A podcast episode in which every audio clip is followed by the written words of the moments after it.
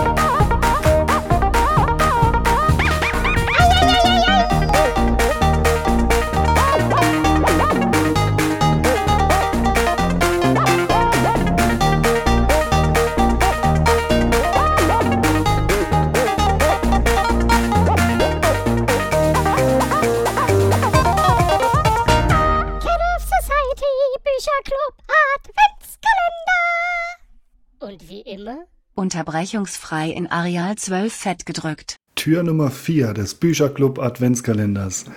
Und heute an meiner Seite Kuba. Hallo. Ho, ho, ho. Oh, der Weihnachtskuba. Ja, da wir ja gestern, da wir gestern schon festgestellt haben, dass ähm, du ja noch nicht ausgebildet bist, muss ich das ja im Moment noch übernehmen. Oh, okay. Ich hoffe, du hast einen, einen prall gefüllten Geschenkesack dabei. Auf jeden Fall. Qualitäts äh. Ja, wie ist denn der Titel deines Qualitätsproduktes? Also es ist aus der Serie Die Gartenlaube, Romane der guten alten Zeit. und, der, und der Titel ist Zwei Menschen. Oh, das verheißt äh, Spannung. Ja, also der, der, ähm, die Beschreibung ist, dieser verfilmte Roman von Rich, Richard Voss hat Millionen Menschen ergriffen.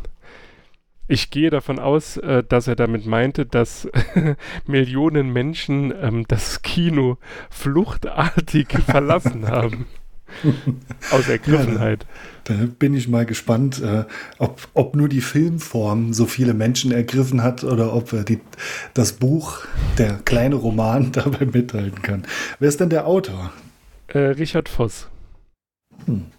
Okay, ja, hattest du ja gerade gerade schon erwähnt, ja. Ja, aber es hätte ja sein können, dass der Film, also dass Richard Voss ein Regisseur ist, aber äh, möglicherweise ist er beides. Ich sag mal so, wer solche ähm, Bücher schreibt, der hat vermutlich auch kein Geld für einen richtigen Regisseur. Von daher, Okay, dann die alles entscheidende Frage. Ist es ein Scheißheft? natürlich nicht. es, geht Oh. um, es geht um Lieben, äh, Liebe, Intrigen, Mord, Selbstmord, ist alles dabei. Also, Oh, also ein oh. Actionklassiker. Das ist wie Alarm für Cobra 11 in Tirol. Oh, oh, oh, das äh, klingt sehr, sehr spannend und sehr dicht gestrickt. Ja, ich bin ein sehr guter Vertriebsmitarbeiter. Ich äh, verkaufe euch jeden Scheiß. Ja. Was ist deine Lieblingswerbeanzeige? Es war keine dabei. Also leider ist innerhalb des äh, Qualitätserzeugnisses keine. Aber auf dem, auf dem Rücken ist vermutlich ist es ähm, Werbung für einen anderen Roman und zwar der Landbriefträger im Spreewald. Das Witzige, jetzt pass auf, das Witzige ist, dass der sogenannte Landbriefträger in einem Boot steht. Okay. Oh, the Irony. Nach einer Originalzeichnung von W. Zehme. Vielleicht, vielleicht bin ich mir nicht zu schade, es in die, äh, in die Kapitel, in das Kapitelbild zu äh, packen. Okay. Dann ähm, wurde zwischen all den all Liebe, Intrigen, Verrat und hoffentlich vor dem Selbstmord geschnackselt. Auf gar keinen Fall. Oh. Ein, ein jugendfreies Qualitätserzeugnis. Nein, ein Qualitätserzeugnis mit Jugendlichen. Oh, gut. Das äh, bringt mich zur nächsten Frage. Dann wird ja wahrscheinlich noch geschnackselt, Auf oder? gar keinen Fall. Oh, oh, oh, oh. Oh, oh, oh. ja, da bin ich gespannt auf ich, ich würde, ich würde, äh, warte, ich äh, notiere mir das, dass ich das vielleicht nachher, wenn du mich fragst, wie die Story endet, dann könnte ich jetzt den Punkt bringen. Also, wen es interessiert, springt jetzt einfach in der Kapitelmarke weiter und kommt dann wieder gleich zurück. Okay, dann bin ich gespannt äh, auf den Inhalt. Jetzt geht's los, Freunde. Ha, lehnt euch zurück. lehnt euch zurück und genießt die Show. Also, es geht um Judith Platter. Judith Platter ist ähm, später im Verlauf eine Königsfrau zur Zeit des Geschehens, also zu Beginn des Buches, ist sie eine 15-jährige ähm, Frau, Mädchen, Mägdlein wird sie auch sehr häufig in dem Buch genannt, die am Hof von, äh, jetzt muss ich überlegen, jetzt habe ich den Namen vergessen. Am Platterhof, ja, logischerweise, am Platterhof lebt. Mutter, Vater, tot, hat nur noch eine Magd, die sie da ein bisschen unterstützt, aber es wird direkt klar, Judith Platter, die hat faustdick hinter den Ohren, die ist Rebellin, die ist eigenständig, die hat irre Hunde, niemand mag sie, weil sie äh, keine Christin ist und sie ist dann halt irgendwo in den Dolomiten und da ist sie die Fremde. Da sie aber ganz hoch am Berg wohnt, also später im Verlauf, äh, ist es halt so, dass sie die Königsfrau genannt wird.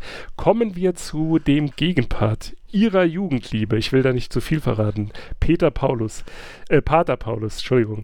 Ähm, der ist logischerweise Christ. Er predigt, ähm, er predigt wie Donner Ne? Also er hat immer etwas Ehrfürchtiges in seiner Stimme, später zumindest, am Anfang, aber da kommen wir gleich dazu. Er hat den Tonsur sauber gestylt. Also der ist immer frisch ausrasiert. Steht tatsächlich so im Buch. äh, hat offensichtlich Angst vor starken Frauen, aber das ist auch die Anziehungskraft, die Judith auf ihn so ein bisschen auslöst.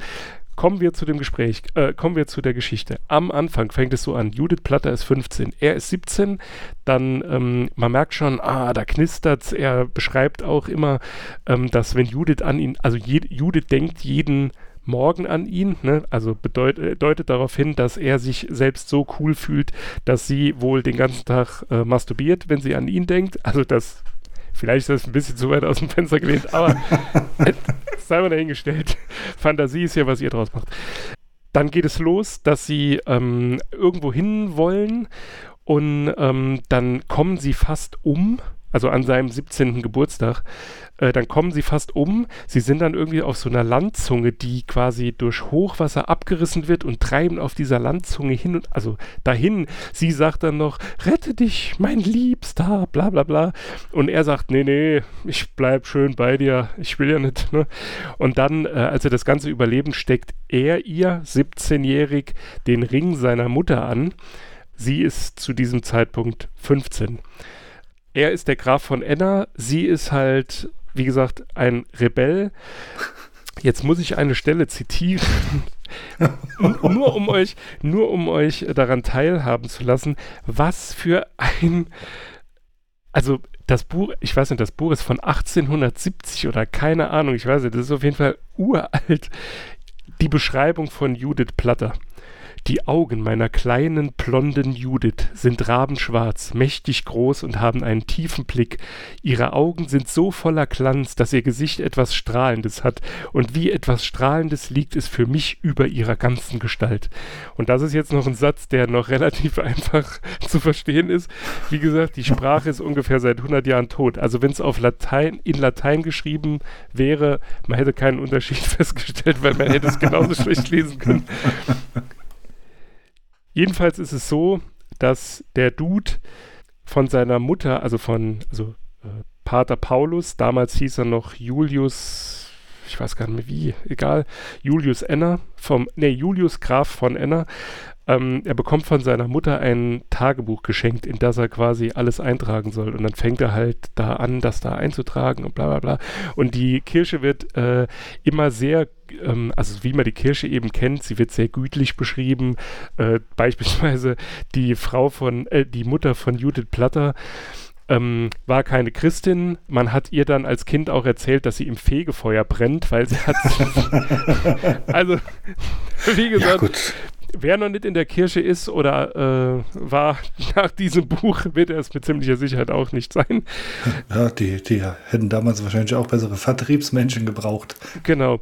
Dann will seine Mutter ähm, aber, dass, ah, genau, der Graf, äh, nee, der Hof oder das Schloss von Enna, das, äh, wie heißt es, das Blut von Enna, ähm, dem geht es nicht so gut. Ne? Die äh, guten Zeiten sind vorbei. Deswegen will seine Mutter, dass er nach Rom geht, um ein äh, Kleriker zu werden. Da hat er aber keinen Bock drauf, weil er will eigentlich eher mit ähm, Judith abhängen. Schnarzeln.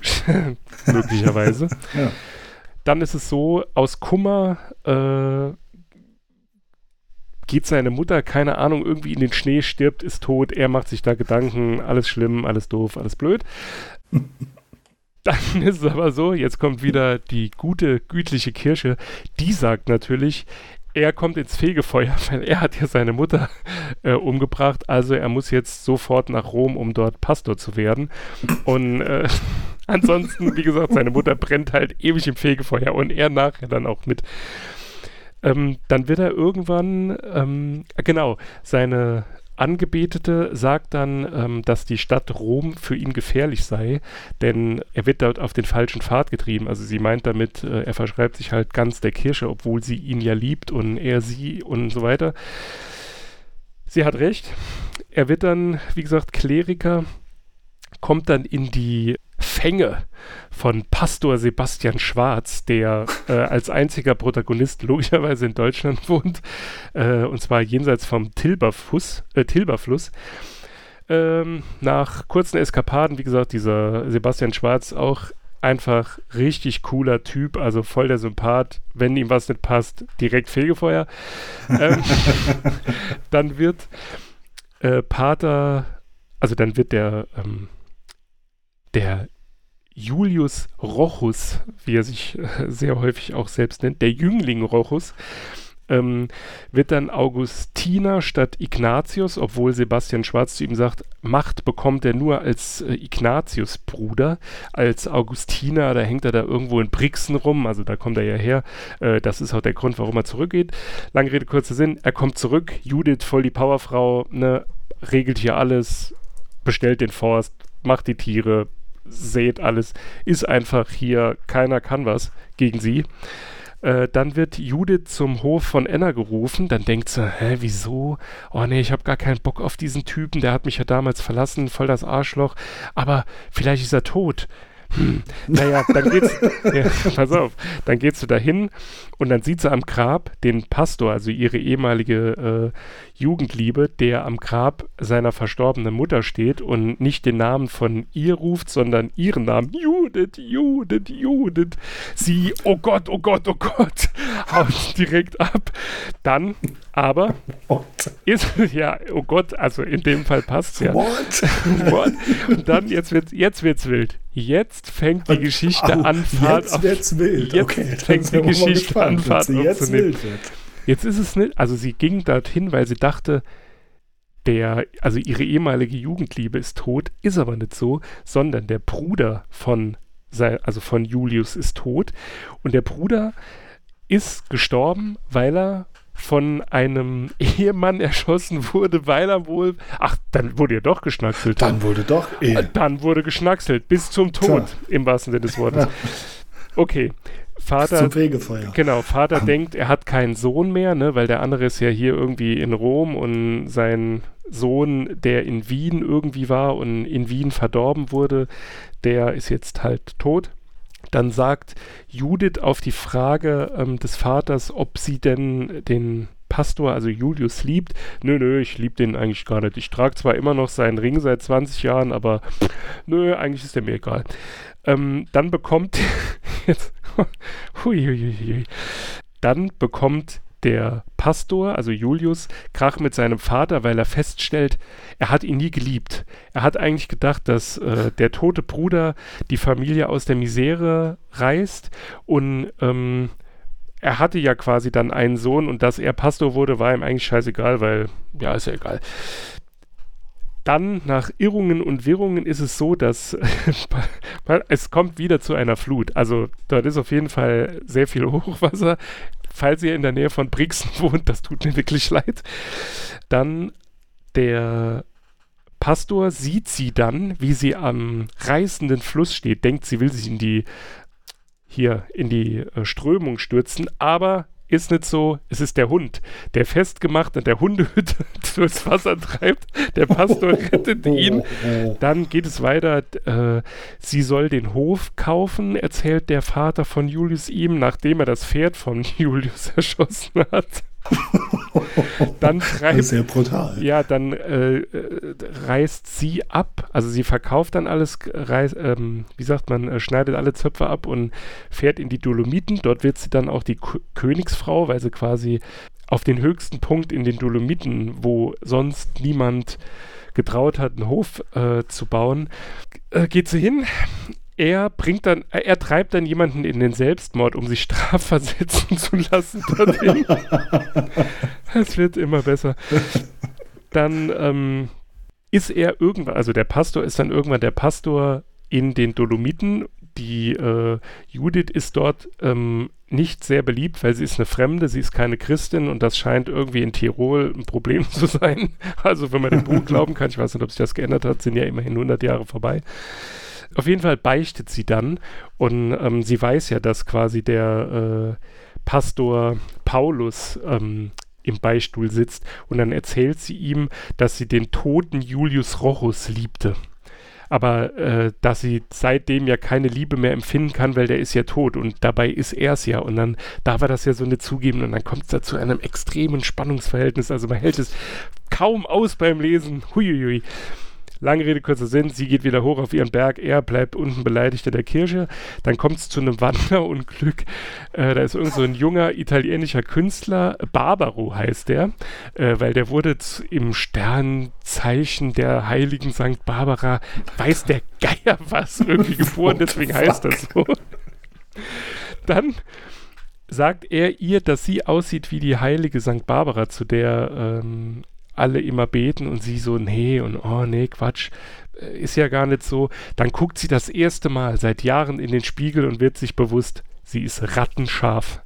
Also ich drücke das jetzt in meinem 2022er Bewusstsein so aus, aber ich will euch die Stelle nicht vorenthalten. Moment, ich habe sie markiert. Da geschah etwas, das Judith Platter durchaus unähnlich war, dass sie vor einem Spiegel trat und sich in dem Glase lange forschend betrachtete. Und es geschah, dass sie zum ersten Mal in ihrem Leben ihre Schönheit anerkannte. Die Schönheit ihrer Gestalt, ihrer Züge, eine heiße Scham überfiel sie, nicht anders, als hätte sie durch das Betrachten ihrer selbst, durch Erkenntnis ihrer Frauenherrlichkeit etwas ihrer Unwürdiges begangen. Alter. So ist das Ganze. Das sind, ich habe 64 Seiten in diesem Schreibstil gelesen. Also, ne? Gut, weiter geht's. Hut ab, alles für das Publikum. Auf also, jeden Fall. Das klingt nach einem harten Ritt. Aber jetzt, jetzt nimmt die Geschichte noch einmal zum Ende hin Richtung, richtig Spannung auf. Wie gesagt, dieser Barbaro schwer verletzt, oben Dolomiten, Königsfrau, sie rettet ihn mit ihrem, äh, ich weiß nicht, sie hat da irgendwie so einen Typen Martin oder so heißt der. Äh, das ist so ihr Ziegenaufpasser, weiß der Geier, wie auch immer. Ich hab, das habe ich mir nicht notiert.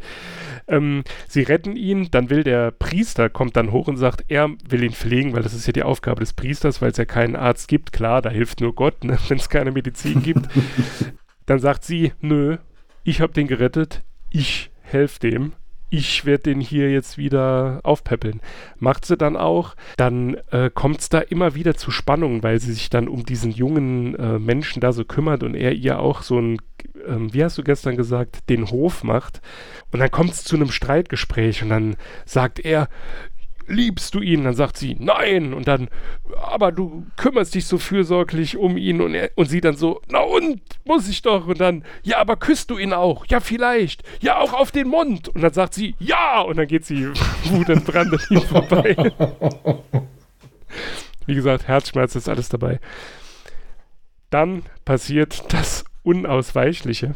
Äh, wie immer sterben die Frauen hier im Schnee. Also die Frau von, von äh, Judith ist schon im Schnee gestorben. Äh, die Mutter von Pastor Paulus ist im Schnee gestorben. Und sie sagt dann halt einfach irgendwann zu dem Barbaro: Ach, weißt du was, ich gehe jetzt mal hier hoch auf den Berg. Und sie: Nein, bleib hier, das ist zu gefährlich. Ja, doch, ich muss ja die Tiere retten. Nein, das ist zu gefährlich. Bla, bla, bla. Lange Rede, kurzer Sinn. Was ist? Sie fällt vom Berg. Aber natürlich will sie dann das ist genau so, steht das in dem Buch. Jeder wäre an dem Sturz gestorben, außer Judith. Sie kam quasi schwer verletzt unten an und hat dann äh, das letzte Mal ähm, einen Blick auf ihren, ähm, auf ihre verschmähte Liebe Pater, Pater Paulus erhaschen können und ähm, ja, der kämpft dann natürlich infolgedessen auch mit sich. Also wie gesagt, da ist alles dabei. Action, Liebe, verschmähte Liebe, äh, Dämonen, erschossene Tiere, Hochwasser, todbringende Erfahrungen. also okay. die, die eine Mark 20, die hat sich damals auf jeden Fall gelohnt. Ja, das heißt, die, die Story endet mit äh, Tod, Tod der Hauptfigur, nachdem sie noch einmal einen, ein schwer verletzt einen Blick auf ihre verschmähte Liebe erhaschen durfte und äh, ja, die anderen leben, die Männer leben äh, glücklich und zufrieden weiter als Pastor, italienischer Bergwanderer und ja. Tatsächlich nicht. Oh nein, es, es kommt, passiert noch ein Unglück. Ja, es, das ist, ähm, also Auch der Pastor so, landet im ewigen Fegefeuer. Ich sag's mal so, ohne vielleicht zu viel verraten zu wollen. Und wenn, ist es mir doch egal, weil das Buch ist halt 100 Jahre alt, also da hat wahrscheinlich keiner mehr Copyright. Hm. Man hätte sich das Buch oder das Lesen dieses Romans sparen können, wenn der Autor einfach auf den Klappentext geschrieben hätte, zwei Menschen, zwei Selbstmorde. Ach, das ist auch noch so ein geiles Ding. Da, da geht es natürlich weiter. Der Selbstmörder werden ja, also die bekommen ja das letzte Sakrament, bekommen sie ja nicht, ne? Fegefeuer. Äh, ja, da sowieso, aber sie werden ja auch nicht richtig beerdigt. Oder nur hm. mit dem Kopf nach unten oder an den Füßen oder wie auch immer die das da machen, keine Ahnung. Auf jeden Fall, weil er ja weiß, dass sie keine Christin ist und dass äh, ihr die Kirche halt so richtig auf die Eier gegangen ist, äh, kommt, kommt er ihrem letzten Wunsch nach und beerdigt sie halt nicht richtig. Was dann natürlich zur Folge hat, dass alle, das ist halt auch wieder so das Spiegelbild unserer Gesellschaft, da hat sich die Gesellschaft auf jeden Fall äh, nicht verbessert. Es ist so, am Anfang hat ja jeder diese Judith Platter gehasst. Aber dann haben sie ja mitbekommen, die geht da hoch auf den Berg, ne? die hat Hände, die Leben erwecken, da wächst auf einmal alles Wein, ich weiß es nicht, Ziegen, alles. Die fasst irgendwas an. Bub. Äh, Ziegenbäume gepflanzt. Ziegenbäume. Okay, ja. Kaum zu, also Wahnsinn. Eine Lichtgestalt. Auf jeden Fall, ähm, dann auf einmal lieben sie sie alle, als sie dann tot vom Berg gefallen ist. Und dann äh, sind sie halt alle angepisst auf den Pastor, weil sich dann ja auch rausgesprochen hat, dass er sich hat, indem er einen anderen in den Selbstmord getrieben hat, deswegen wurde er versetzt und da mit dieser Schuld konnte er nicht umgehen. Eigentlich wäre also der richtige Titel Zwei Menschen, drei Selbstmorde. Ähm ja, dann äh, hätte man sich das Lesen sparen können. Also ich habe wirklich noch nie etwas lesen müssen, was mich so angestrengt hat. Gut. Äh, äh ja, ich glaube, du hast die, die Antwort auf die letzte Frage schon vorweggenommen. Passt der Titel zum Inhalt? Ja, es ging um, also sagen wir mal so, zwei Menschen. Es kamen ein paar mehr Menschen vor, aber ich meine, wenn man so, wenn man das Ganze so allgemein hält, dann kann das ja nicht unpassend sein. Die, ich habe der, der Aufnahmeleitung ein paar Passagen vorgelesen und die hat nur gesagt, ihr habt sie doch nicht mehr alle dabei. War sie die, die die Bücher besorgt hat. Ihre Idee, ja, so sieht's aus. Ah, hier, ah ne, warte, ist es das? Ah ne, aber hier.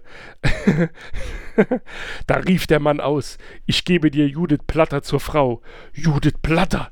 Der Name klang wie ein Aufschrei. Sie gebe ich dir. Sagtest du ihr? Antworte. Was willst du wissen? Ich will wissen, ob du es ihr sagtest. Ja. Und sie, Judith Blatter, antworte. Ich will von dir wissen, was Judith Blatter dir erwidert hat. Aber er hielt nur Schweigen zur Antwort. das ist. Oh je. Das, also, heftig. Ich meine, das ist äh, wieder ein Aufruf, das hatten wir schon mal, an alle Leute, die sich aufregen, dass sich die deutsche Sprache wandelt. Also viel Spaß mit dieser Lektüre, Alter. Steuererklärung, äh, Steuererklärung in dem Sprachmuster. So gebet an, des Steuers Schuld ihr begangen haben werdet nach Paragraph 874 und fürchtet den Donner Gottes, denn er wird euch ereilen, wenn ihr angebet, des Spendennachweis keinen Beleg oder so ähnlich. Ja, also ein, ein, äh, ein Fest für GenderfeindInnen. Ja, ich war äh, überrascht. Also im Gegensatz zu Dr. Äh, Dr. Burger waren die Umschreibungen der Frauen dort, also dass es überhaupt, dass der Autor sich zu dieser Zeit überhaupt getraut hat, eine so starke und selbstbewusste Frau zu beschreiben. Natürlich war ihr Selbstbewusstsein, wie sich dann nachher es rausgestellt hat, der Tatsache geschuldet, dass ihre Liebe sie verschmäht hat und äh, sie sich das nicht anmerken lassen wollte, aber immerhin hat sie sich gegen allen Widerstand durchgesetzt. Ja gut, ja. er hat es ja schon gestraft mit Mutter Selbstmord, sie selbst Selbstmord und äh, dann, nein, jeder wäre gestorben, nur sie hat das Glück, sie darf noch 20 Sekunden schwerst tödlich verletzt da liegen und noch einen Augenblick auf den verschmähten der Pater Paulus äh, Die Szene dann noch ist so werfen. Oh bescheuert. Gott. ne? Naja, Aber es, man muss sagen, also es ist handwerklich sehr gut gemacht, weil die Geschichte startet mit der von der Klippe heruntergefallenen Frau, die dort nicht näher beschrieben worden ist. Dann, ach so, genau, das habe ich noch gar nicht erzählt. Er hat ja, er hat ihr ja diesen Ring geschenkt und ähm, als sie dann aufgebahrt äh, im, wie nennt man das? Hier äh, im Totenhaus lag, hat er ihr den Ring wieder abgenommen. Also er hat sie auch noch beklaut. teuer so ein Ring. Ja, aber er hat sie noch beklaut. Aber ähm, ja, wie gesagt, Die, brauchen ja nicht mehr. nee, Im Jenseits oder im Fegefeuer, was willst du damit einem Ring? Ne? Puh, also ein, ein sehr, sehr kurzweiliges, wildes Stück. Also ein Stück äh, Qualitätsliteratur. nicht ganz so herzzerreißend äh, wie an Tag 2 der Bergdoktor, aber trotzdem mit ausreichend Fantasie. Ein- Trotzdem ein auch Feuerwerk. empfehlenswert für die, für die toten Tage, die trüben zwischen Weihnachten und Neujahr. Deckt euch ein mit ein paar Groschenromanen und äh, nimmt den hinzu. Zu unserer großen Verwunderung ähm, gibt es diese Bücher sehr günstig bei eBay Kleinanzeigen. naja, dann, mir bleibt nichts mehr zu sagen. Du darfst den Deckel drauf machen. Tschüss. Auf Wiederhören.